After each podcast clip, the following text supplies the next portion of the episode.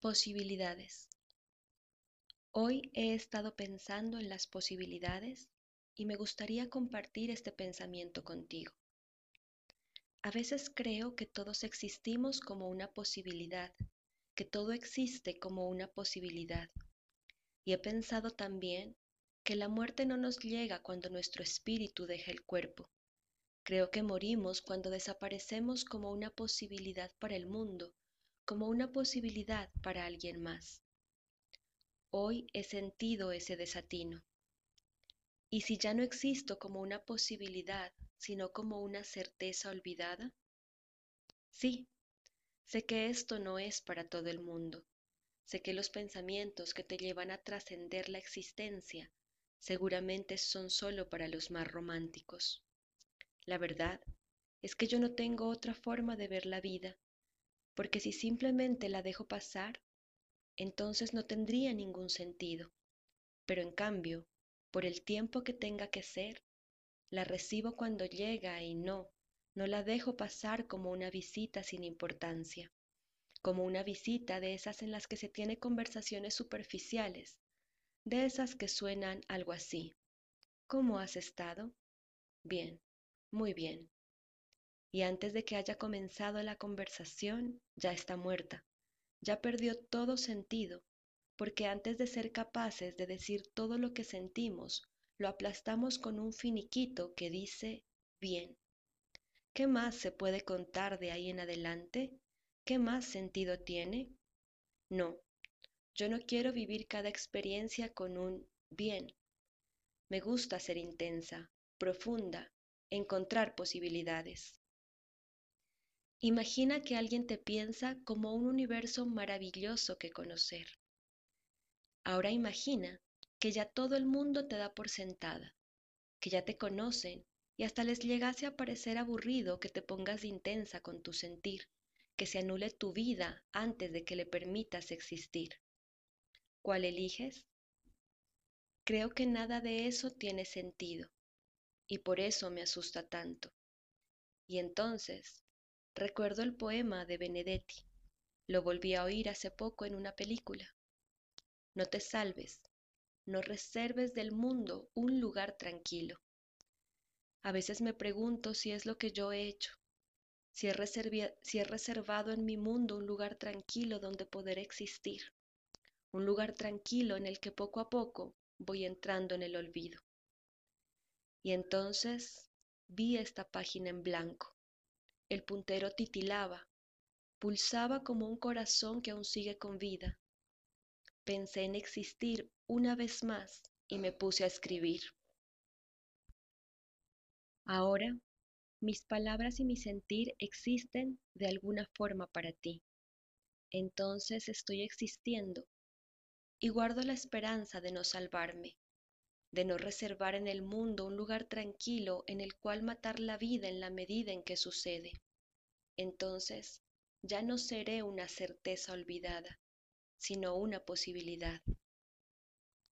¿Qué le pasa al mundo que últimamente le cuesta tanto ser profundo y dar trascendencia a la existencia? ¿Qué le pasa al mundo que prefiere dejar escurrir la vida entre sus manos solo por no sentirse perturbados? ¿Qué le pasa al mundo que no le gusta interrumpir la vida solo por no abrir viejas heridas y que haya la posibilidad que duela o de que quizás se ame? ¿Qué le pasa a la vida que se aborta antes de que la experiencia pueda existir en plenitud? ¿Qué le pasa a la vida que dejó de ser las hormonas alborotadas de la adolescencia para convertirse en nada? En nada, porque no concibo que a ninguna edad se pierda el deseo, la pasión y la emoción. ¿Qué le pasó a la vida que se deja escapar solo por ser correctos? ¿Qué sería de mí esta noche si no me hubiese reflejado en una hoja en blanco con un puntero tan insistente como el latir de mi corazón, tan insistente como la vida? Guardo la esperanza de que la vida insista y le digo, por favor insiste, no me dejes morir y seguir respirando.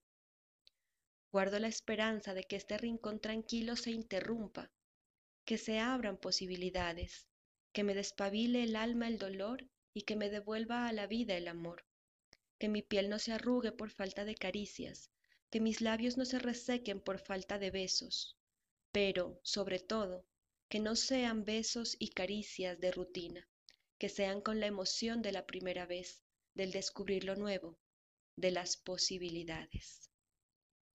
Posibilidades, aquellas nubes sin forma, sin contenido, solo como un recipiente en el cual podemos ver nuevas formas de vivir, de existir, de no salvarnos, sino de lanzarnos al vacío de lo desconocido. ¿Acaso es pecado intentar vivir así? No se imaginan cuántas personas me lo dicen. Demasiado, demasiado sentir, demasiado trascendente, demasiado profunda.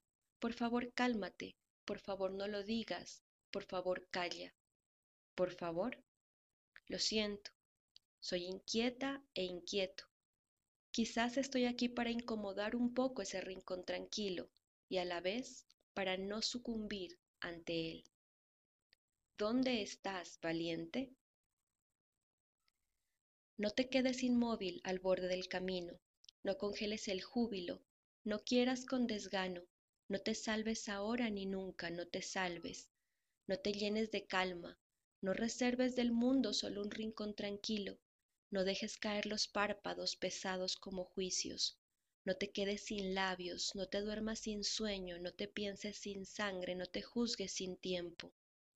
Pero sí, pese a todo, no puedes evitarlo, y congelas el júbilo, y quieres con desgano, y te salvas ahora, y te llenas de calma, y reservas del mundo solo un rincón tranquilo, y dejas caer los párpados pesados como juicios, y te secas sin labios y te duermes sin sueño y te piensas sin sangre y te juzgas sin tiempo y te quedas inmóvil al borde del camino y te salvas, entonces no te quedes conmigo.